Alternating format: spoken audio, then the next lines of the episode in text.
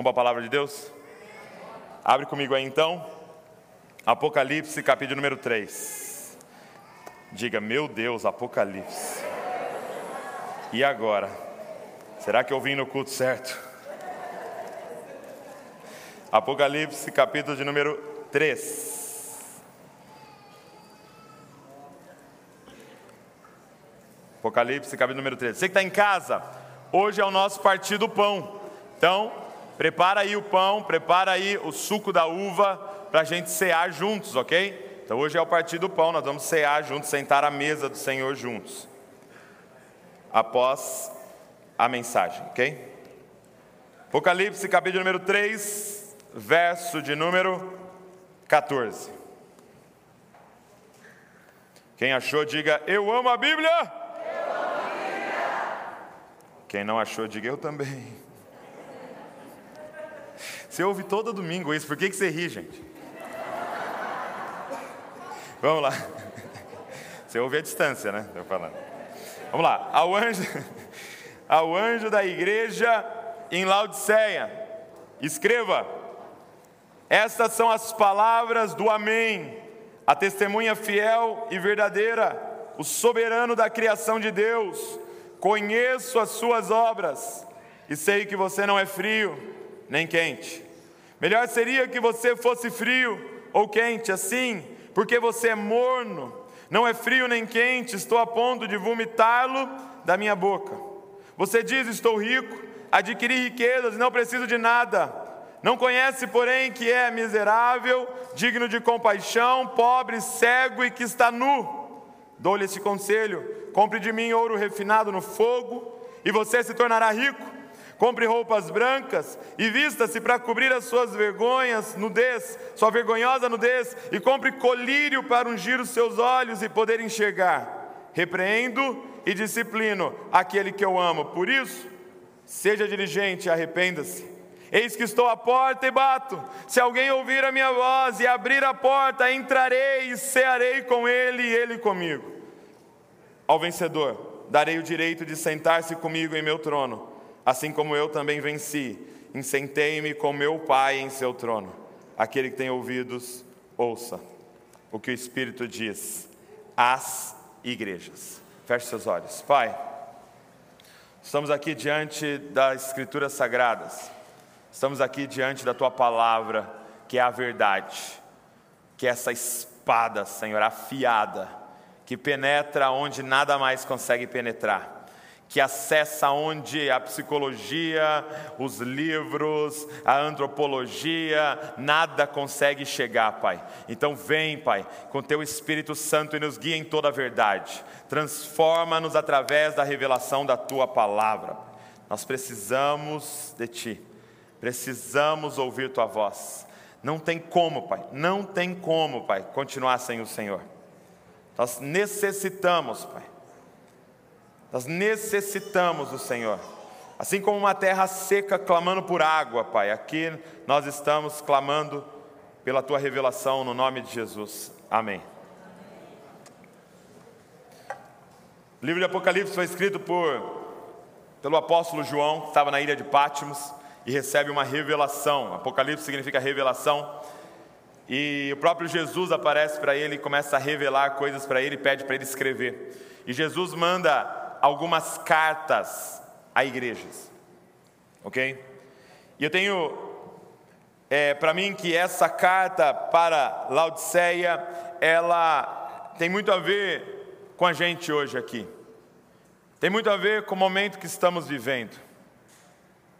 Sabe, é, a Bíblia diz, Paulo diz, que nos últimos dias viriam tempos difíceis. Presta atenção nisso. Que nos últimos dias viriam tempos difíceis. Eu pergunto para você: está mais difícil? A medicina melhorou. O homem vivia 50, 60 anos. Estamos vivendo 80, 90. Está mais difícil. As pessoas viajavam de cavalo para ir nos lugares, a pé, ou nunca saíam da onde nasceram. A gente pode pegar um avião, a gente consegue se transportar pelo mundo inteiro. Está mais difícil, as pessoas mandavam cartas. Alguém morria, você ficava sabendo depois de um mês que aquela pessoa morreu. E aí você respondia, chegava depois de um mês a resposta para o outro, e agora em um segundo eu estou conectado com você, mesmo você estando em outra nação. Está mais difícil. Por que, que nos últimos dias haveria tempos difíceis? E não é por causa da escassez de recursos que estaria difícil, mas pelo excesso de recursos que as coisas vão ficar difíceis. Sabe, nós estamos vivendo isso daqui, gente. Quando Jesus manda essa, essa carta para essa igreja, e há uma forma de interpretar que essas igrejas representam as igrejas na história, e Laodiceia é a última. Então, nessa, nesse tipo de interpretação, se a gente olhar, seria uma igreja que se comunicaria com a gente, porque tem alguma igreja mais parecida com a gente do que essa, que diz: Estou rico, abastado, tenho tudo. E Jesus manda essa carta para essa igreja e ele diz o seguinte: olha que interessante, você não é frio e você não é quente, você é morno. E muitas vezes a gente pensa que o frio tem a ver com aquele crente frio, né? O crente frio, sabe? Crente geladeira. Crente que não levanta a mão, crente que não faz nada, não dá aleluia, não dá glória a Deus. Tem algum crente quente aqui?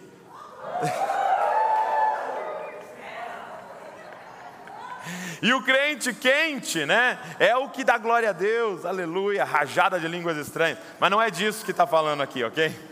É porque na cidade, a cidade de Laodiceia, recebia é, águas frias de uma região, olha isso, e recebia águas quentes do, de outra região. Era ao lado de Caldas Novas ali. Cadê? Nada a ver.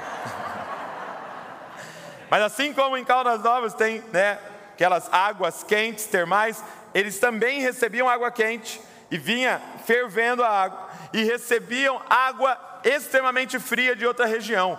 E lá na cidade se encontravam as duas e ficava o quê? Morna.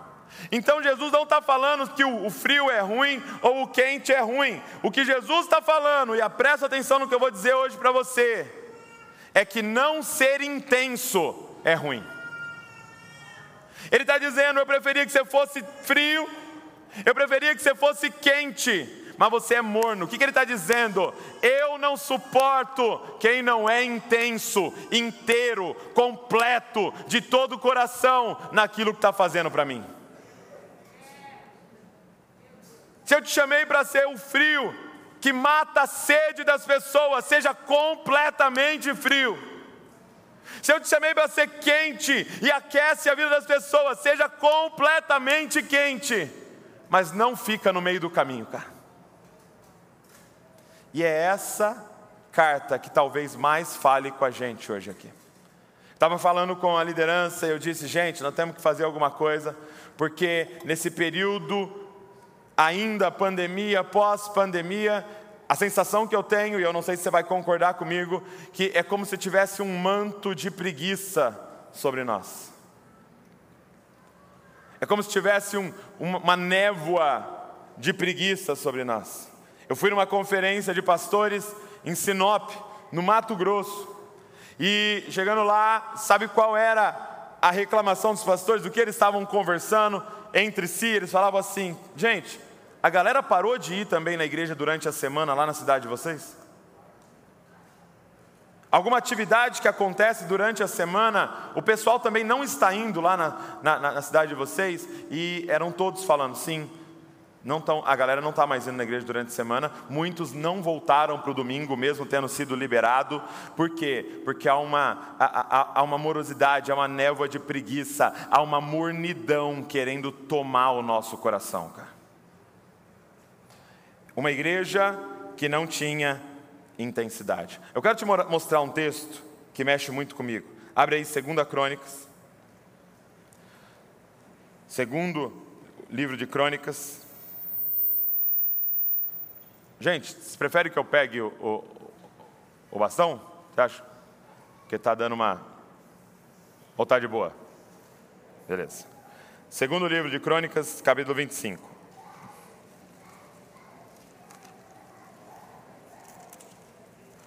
Segundo Crônicas 25. Vai falar sobre o reinado de Amazias, ok? Rei de Judá. Olha só o que diz esse texto. Segundo o livro de Crônicas 25. Amazias tinha 25 anos de idade quando começou a reinar. Reinou 29 anos em Jerusalém. O nome de sua mãe era Geodã, ela era de Jerusalém. Verso 2. Ele fez o que o Senhor aprovava, mas não de todo o coração. De novo.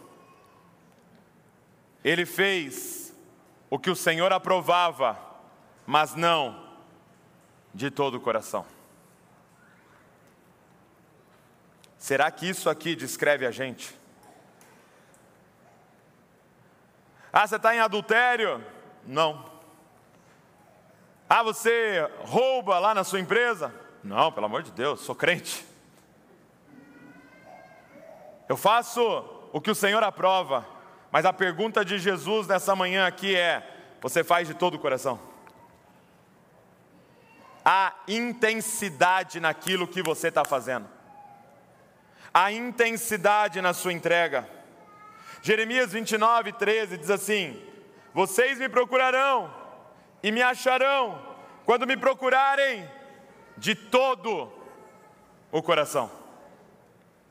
Quando cada fibra do seu ser desejar Ele.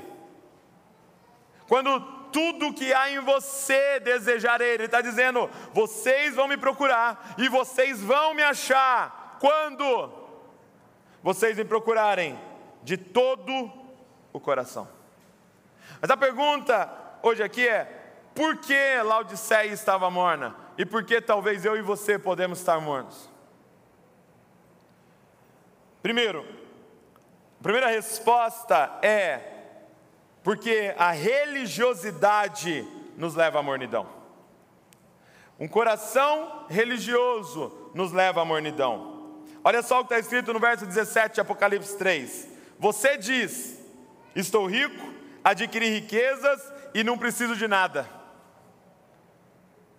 Olha qual era a visão daquela igreja em relação a ela mesma. Estou rico, adquirir riquezas e não preciso de nada. Eu quero que você entenda o que é religiosidade. Religiosidade é você achar que pelo teu esforço você conquista algo de Deus. Religiosidade é você achar que há mérito em você por estar aonde você está. Estou rico, abastado, não preciso de nada, adquirir riqueza. A palavra da religiosidade, gente, é adquirir. Comprei. Essa é a palavra na boca do religioso. Talvez ela se expresse de uma outra forma de vez em quando, em paguei o preço. Está pagando o preço? Por quê? Por que, que essa, esse coração nos leva a religiosidade, é, é, esse coração de religioso nos leva à mornidão. Sabe, essa, essa igreja, ela tinha dificuldade de enxergar pecado em si. Ela não enxergava pecado em si. Segundo, ela se vangloriava de andar em santidade. Ela falava: adquirir, é meu mérito. Sou top porque eu sou um crente raiz. Sou top porque eu sou um cara dedicado. Sou top porque eu estou fazendo o que tem que ser feito. E é muito louco porque é, você começa então a julgar o outro, desprezar o outro. Você viu? Fulano aqui? Foi na balada. Ainda faz stories. Absurdo. Graças a Deus que eu estava na igreja nesse dia. Na vigília. Aleluia.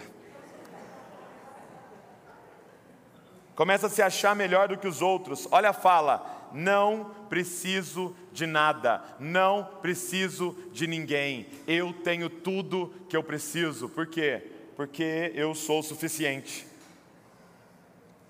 Só qual é o problema dessa mentalidade? É que ela vem carregada também de não preciso de Cristo. Cara, nós temos uma igreja em que Jesus está à porta e bate. E aí eu te faço uma pergunta: se ele está à porta e bate, ele está onde? Gente, nós temos uma igreja com Cristo do lado de fora. O que, que eles estão adorando lá dentro? Eles mesmos. Eles estão se adorando. Eles estão se cultuando. Porque como que acontece um culto que Jesus está do lado de fora? Como que acontece uma reunião da igreja que Jesus está do lado de fora? E cara, quando a gente começa a olhar para a nossa forma de cultuar e abordar Deus, muitas vezes é com Cristo do lado de fora. Eu pergunto, por que, que você está aqui? Cara, porque eu estou precisando de uma cura. Por que, que você está aqui? Cara, porque eu estou precisando de uma transformação. Por que, que você está aqui? Cara, porque eu estou precisando que Deus resolva isso na minha vida. Então você não está aqui por causa dele. então você não veio cultuar ele, você veio se cultuar. Você veio aqui pagar alguma coisa para ver se ele faz alguma coisa para resolver o problema do seu Deus, você. Porque no fim a religiosidade é isso, é eu adorando a mim mesmo. Deus só é um meio de alcançar aquilo que eu quero. Cara, talvez nós estamos no trono e Jesus está do lado de fora da nossa vida. E Jesus é esse grande amuleto que a gente usa para conseguir as nossas coisas. Só que isso nos leva, ou isso é evidenciado por uma mornidão.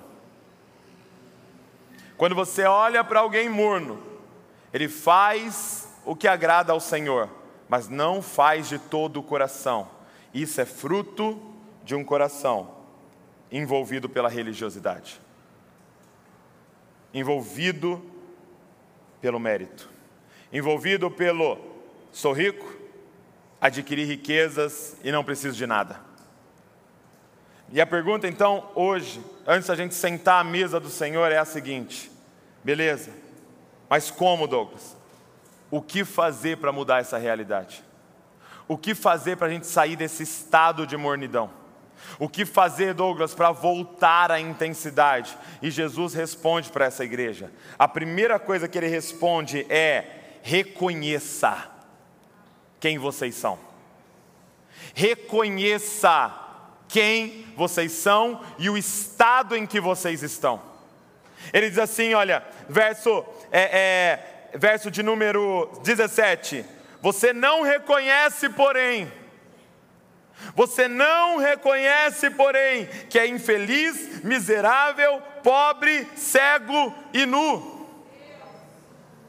Gente, quem somos nós aqui se tirarmos o Senhor? Está aqui a descrição nossa aqui miserável, infeliz, pobre, cego e nu. Gente, você está de pé, você acordou. Você pode estar tá aqui hoje, você pode estar conectado com a gente hoje e nem crê em Deus, mas eu tenho uma informação para te dar. Você acordou porque as misericórdias do Senhor se renovaram sobre você. Você só está de pé, você só está respirando. Seu coração só está batendo, porque as misericórdias do Senhor se renovaram sobre você, e há mais uma chance para a gente se dobrar diante dEle. Há mais uma chance de nos entregarmos de todo o coração. Reconheça. Ele está chamando essa igreja a reconhecer: ei, deixa eu falar quem você é. Você é pobre, você é cego, você está nu, você é miserável e você é infeliz. Esse é quem você é. Sabe quando a gente olha em Mateus, no, é, é nas bem-aventuranças, Mateus capítulo número 5, qual é a primeira bem-aventurança? Quase que inaugurando, quase que dizendo de tudo que eu vou falar para vocês, o sermão da montanha começa com isso daqui: bem-aventurado os pobres de espírito. Você sabe qual é a palavra para pobres de espírito? Pitocos, no original, no grego. Pitocos é a figura de um mendigo no chão clamando por misericórdia. Aí Jesus coloca assim: Felizes são os pitocos. Felizes são os miseráveis. Mas não é porque os miseráveis são felizes, porque felizes são aqueles que conseguiram reconhecer a sua miséria. E ele termina, porque deles é o reino de Deus. Tudo começa com a gente reconhecendo a nossa condição. Nós não compramos nada, nós não adquirimos nada, com o nosso esforço não dá para fazer nada, porque qual é a nossa descrição nas Escrituras? Nós estamos morto, mortos em nossos pecados e delitos. Morto faz o que, gente? Morto paga que preço? Vai lá no velório, leva um boleto, deixa em cima do morto. Volta depois de um mês, você vai ver o que vai estar lá. Morto não compra nada, não paga nada, não tem, não consegue nada. Nós estamos mortos em nossos pecados e delitos. Nós estamos nus, cegos, miseráveis, infelizes. Essa é a nossa condição. Em Mateus 18, 23, Jesus conta uma parábola de um homem que chega diante do rei com uma dívida. Sabe qual era a dívida dele, gente? 10 mil talentos. Aí você fala, tá, e daí? O que é 10 mil talentos? Sabe o que é 10 mil talentos? Presta atenção: 60 milhões de dias de trabalho. O cara devia para o rei 60 milhões de dias de trabalho. Seria mais ou menos hoje uns 3 bilhões de reais. Fala, como que ele conseguiu essa dívida? Certeza que era um cartão do Santander, certeza.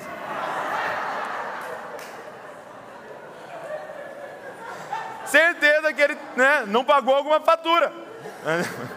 e deu uma acumulada.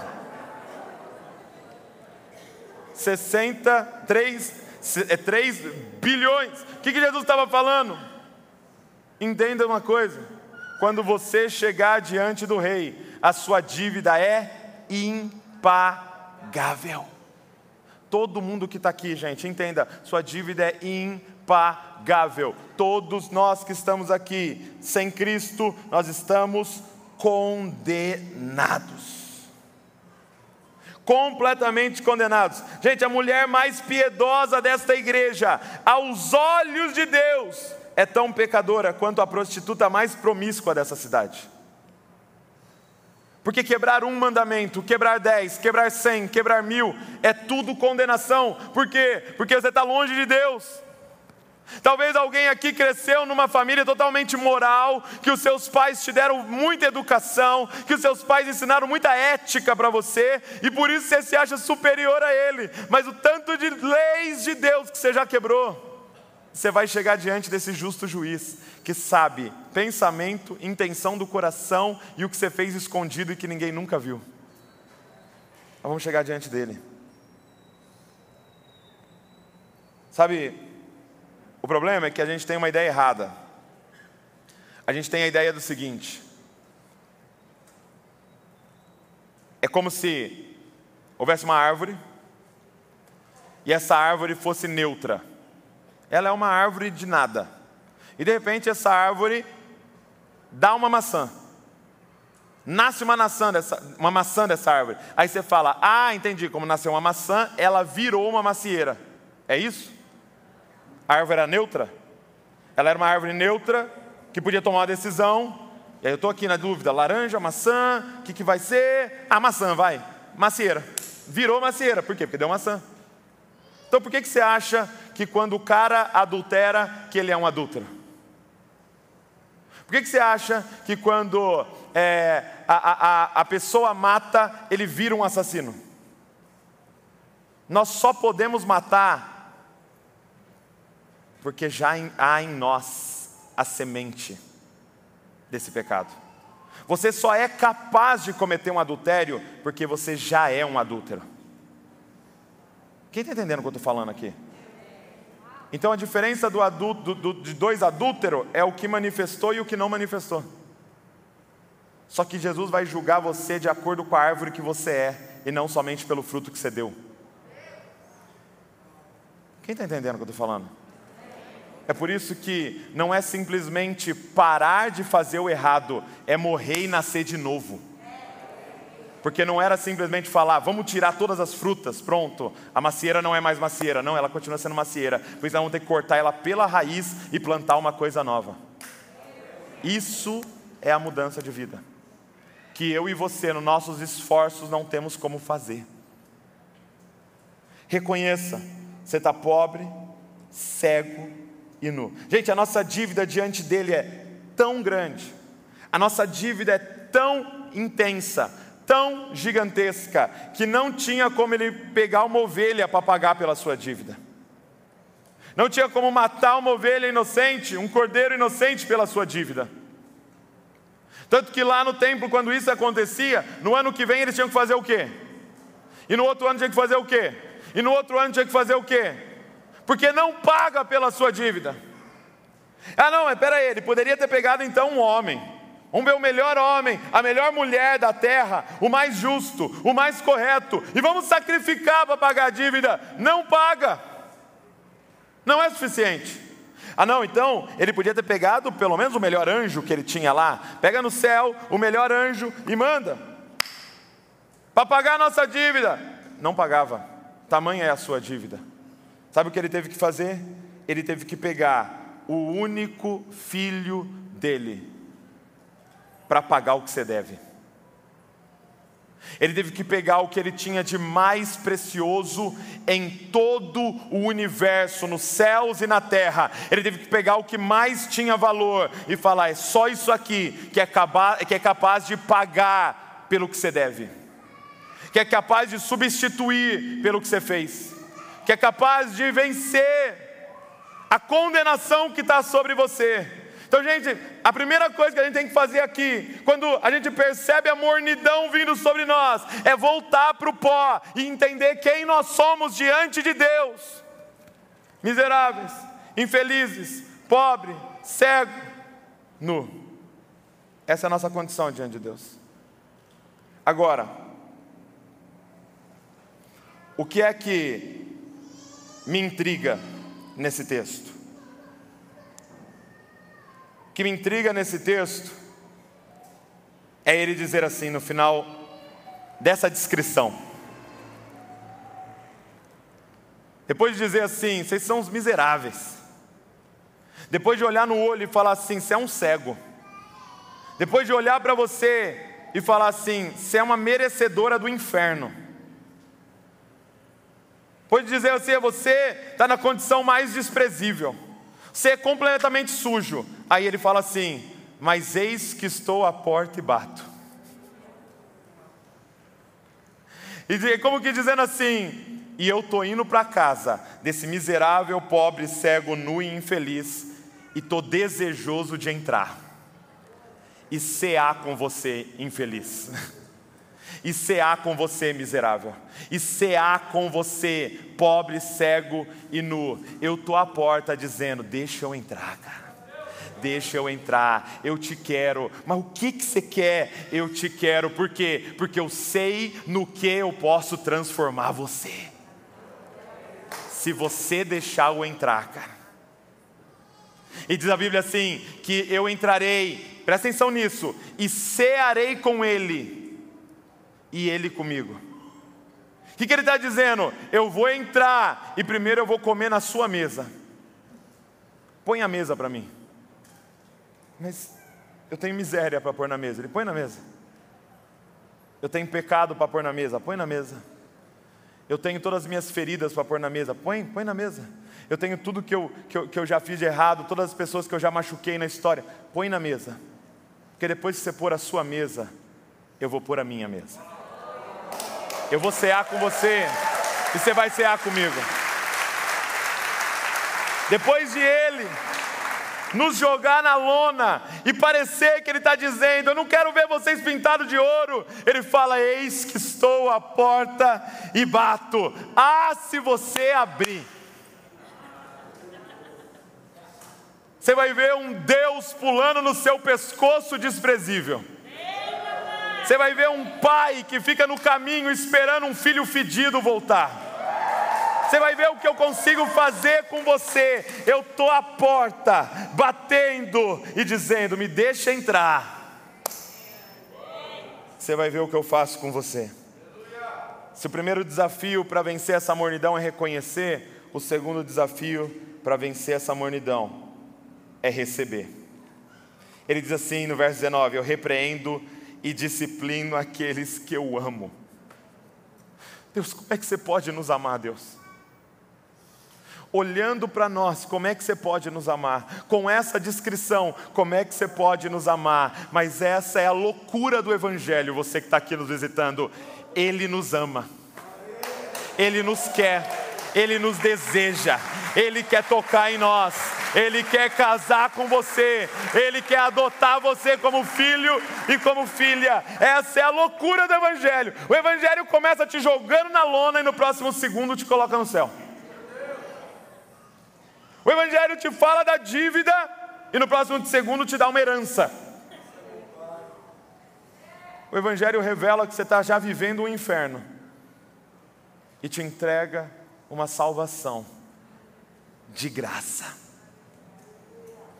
Você precisa receber de graça. Gente, entenda uma coisa: nós não estamos batendo na porta de Deus e insistindo, deixa a gente entrar, por favor, prometo que eu dizimo, deixa a gente entrar, por favor, prometo que eu faço jejum, deixa a gente entrar, por favor, prometo que eu vou na igreja todo domingo. Não, não é você que foi bater na porta de Deus, foi Deus que encarnou e veio bater na nossa porta. Não foi eu que achei Deus, foi Deus que achou você. Não foi Jesus que, eh, não fui eu que aceitei Jesus, foi Jesus que nos aceitou. No final do culto a gente fala, quem quer aceitar Jesus? Né? Mas na verdade, eu entendo a frase, que é entregar a vida, né? Mas na verdade seria, Jesus, quem que você quer aceitar hoje? Ela aqui. Levanta a mão, Jesus, você quer ela? Acho que ele levantou, hein?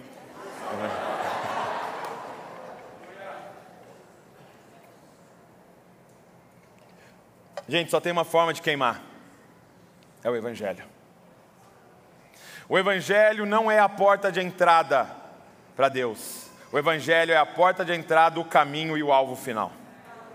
O Evangelho não é assunto para novo convertido. Evangelho é para absolutamente tudo que a gente for fazer na vida com Deus.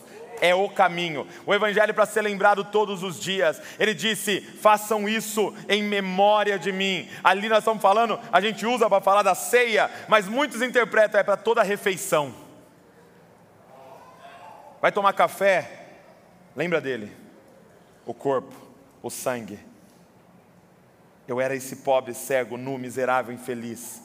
Mas ele veio na minha porta e começou a bater, bater, bater. E eu abri, e ele entrou e mudou completamente a minha vida. O Evangelho tinha que ser o nosso primeiro pensamento.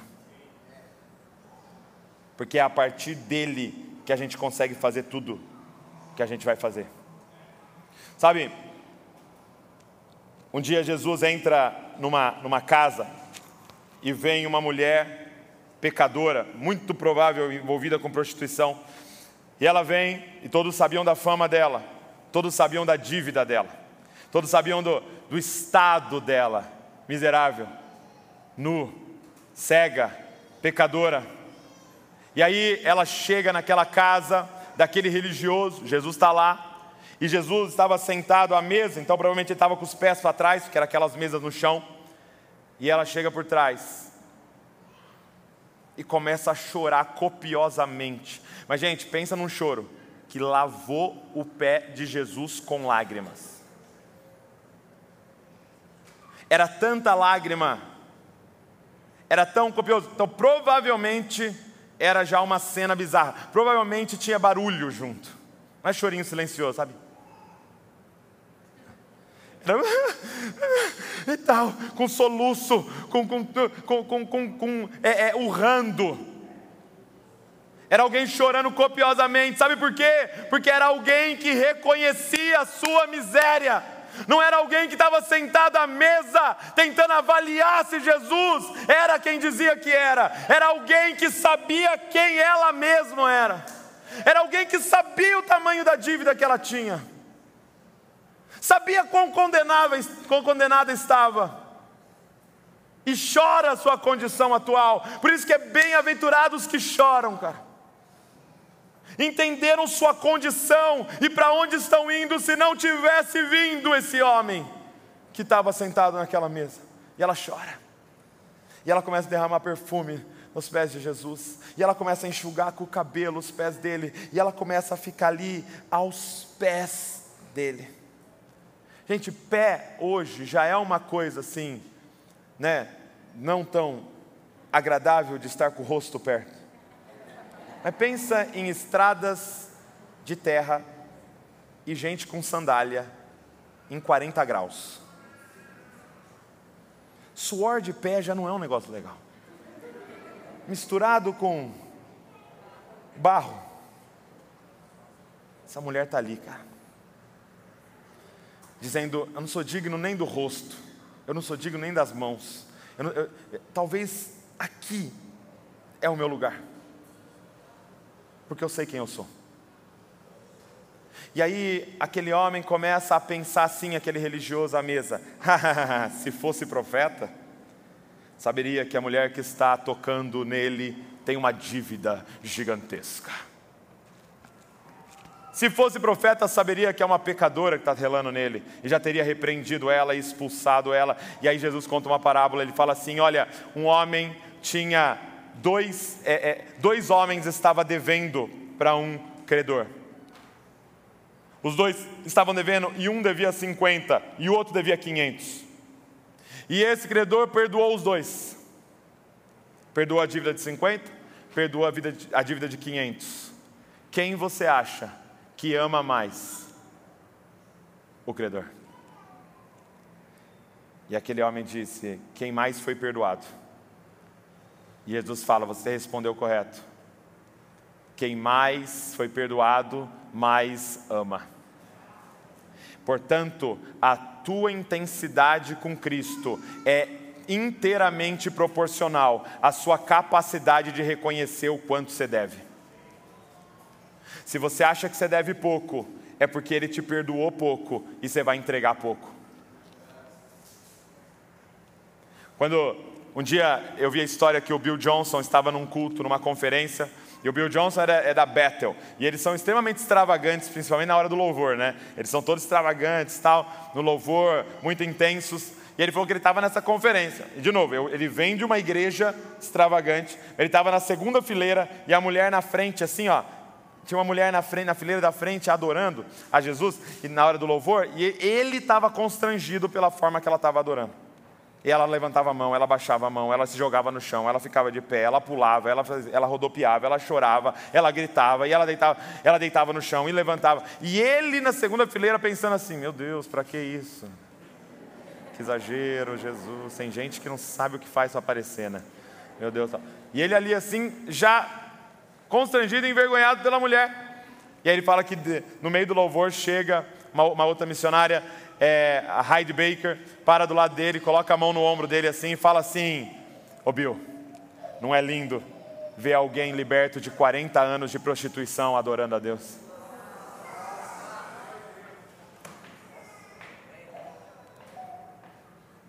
Sabe qual é o problema?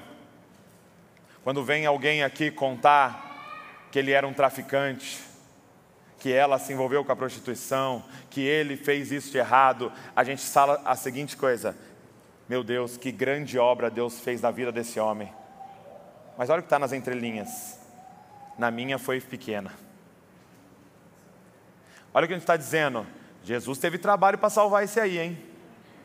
Para mim salvar foi mais fácil. Filho de pastor, fez assim, tá salvo filho, filho de pastor, neto de pastor, precisou de uma gota de sangue, salvou. Só qual é o problema disso? Como é que é a intensidade de quem acha que foi preciso uma gota de sangue para te salvar? Como é que é a resposta da sua adoração? Um dia, o meu amigo que me discipulou muito tempo, pastor Salomão, ele falou assim para mim: Imagina, Douglas, que um açougueiro chegasse na porta da sua casa e batesse. Você abre e ele fala assim: Vim dizer uma coisa para você. É, a dívida que você tinha lá no açougue está perdoada. Aí você fala assim: não, Eu não tenho dívida no seu açougue. Nem sabia dessa dívida. Não devo nada. Ele fala: Você não sabia que você devia lá? Não, nem sabia. Mas está perdoado. Você fala: Ah, legal. Obrigado. É, eu vou até passar lá na açougue às vezes então. Já que você é um cara tão gente boa, nem sabia de dívida nenhuma, mas Eu passo lá de vez em quando açougue, então vou até começar a comprar lá. Legal. Vou fazer o seguinte: domingo eu vou lá. Porque geralmente faço uma carninha de domingo, aí domingo eu vou lá no seu açougue. Obrigado. Esse é o problema, cara. Quando você ouve que Jesus morreu na cruz por você, para perdoar você de uma dívida que você nem acha que você tem. E aí você fala assim para Jesus: pô, legal, então acho que eu vou até lá de domingo às vezes lá, te dar um oi. Mas quando você descobre que a sua dívida é tão grande, que todas as suas gerações futuras estão condenadas pelo tamanho do que você deve para o rei, e ele está à porta e bate, e quando você abre, ele fala: está perdoado o que você deve, completamente. Aí você fala, beleza, estou no zero a zero. Aí ele continua, e eu estou te adotando como filho. E você agora é cordeiro comigo. Tudo que é meu é seu. Ah, Fala para mim, se você vai lá, se você vai lá fazer uma visitinha de domingo. Fala para mim, se você fica fazendo continha para ver quanto que é o dízimo, para você não dar 50 centavos a mais. Fala para mim, se você vai ficar com preguiça de levantar a mão na hora do louvor. Sabe, pessoas entram aqui, eu vou falar de forma específica aqui no nosso presencial, você me dá licença, família On. Pessoas entram aqui e elas são cegas, elas não estão vendo Deus, elas só estão vendo aqueles que dizem estar vendo Deus. E quando elas olham para nós, que dizemos estar vendo Deus, qual é o tamanho do Deus que ela imagina que nós estamos vendo, quando ela vê a gente adorar? Qual é o tamanho da bondade desse Deus que nós estamos dizendo, que nós estamos vendo, quando ela vê você adorar Ele? Gente, entenda uma coisa, não é questão de personalidade. Sou tímido, eu sou extravagante. Não é uma questão de personalidade, é uma questão de você entender o preço que foi pago por você. Não tem como. A ponto de Davi, a esposa dele falar, chegar para ele e falar assim: meu amiguinho, você está parecendo ridículo com essa dança sua. E ele dizer, cara, você não entendeu o que eu vi. Você não entendeu o que eu estou vendo. Porque é difícil. Eu falei isso até para a galera da família On. Eu falei assim para eles: é difícil explicar a dança para quem não está ouvindo a música. Coloca fone de ouvido e põe uma música bem agitada e fica dançando no meio da praça.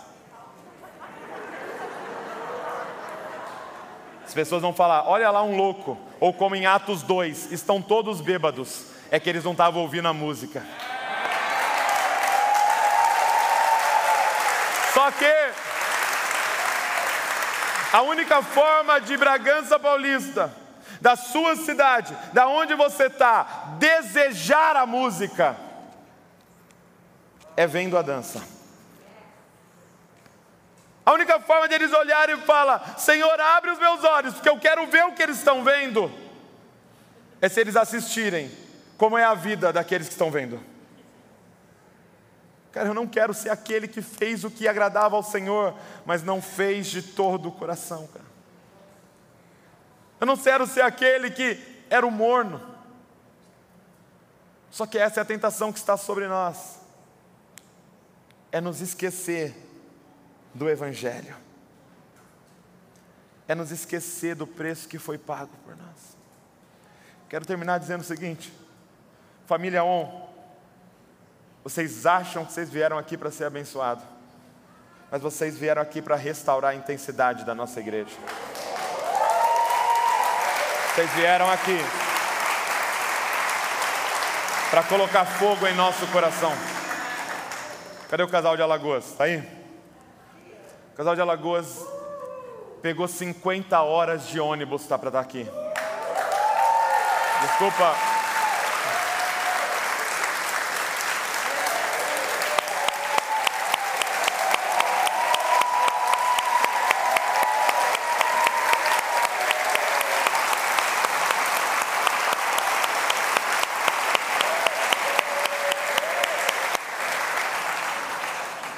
Desculpa, mas eu quero ver o que eles estão vendo. Eu quero essa música que eles estão ouvindo. Temos um casal aqui de Amazonas, 12 horas de barco para chegar até o lugar que poderia pegar um avião, que pagaram uma grana para estar tá aqui. Cara, qual é?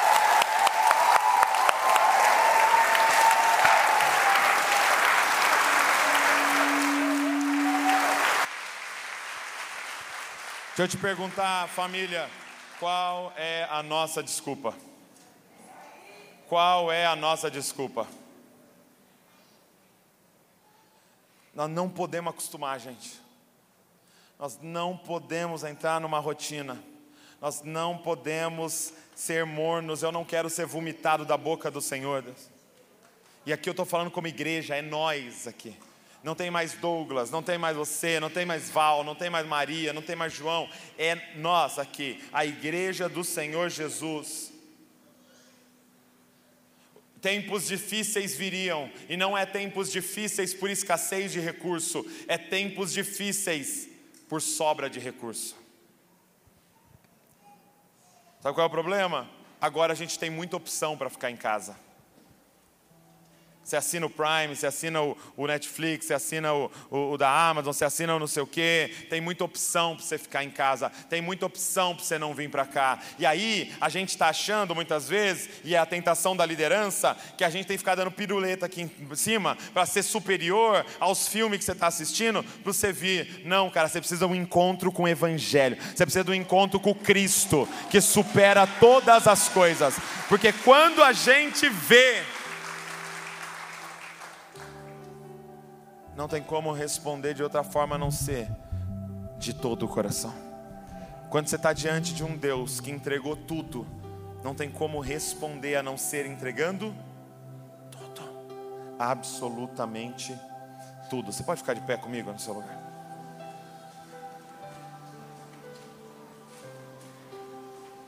Nós vamos sentar à mesa do Senhor. Feche seus olhos comigo. Feche seus olhos porque nós vamos orar para Deus abrir os nossos olhos. Feche seus olhos porque nós vamos clamar para Deus curar a nossa cegueira. Nós estamos aqui pedindo, manda colírio, Jesus. Manda o teu colírio, veste-nos com vestes brancas, Senhor. Enriquece-nos com as tuas riquezas, Senhor. Ele está dizendo: Eis que estou à porta e bato. Ele está dizendo: Eu vejo a tua cegueira, eu vejo a tua miséria, eu vejo a tua nudez, eu vejo o teu estado, mas eis que estou à porta e bato. Eu não estou atrás dos perfeitos, eu estou atrás dos quebrados, porque eu sou um salvador. Entende? Ele é atraído pela tua miséria, mas ele está dizendo: Chegou a hora de você abrir a porta e deixar eu entrar e cear com você e você comigo. Ele está te convidando a sentar à mesa hoje. Ele está dizendo: Eu vou dar o meu corpo e o meu sangue por você. Mas eu quero que você dê tudo.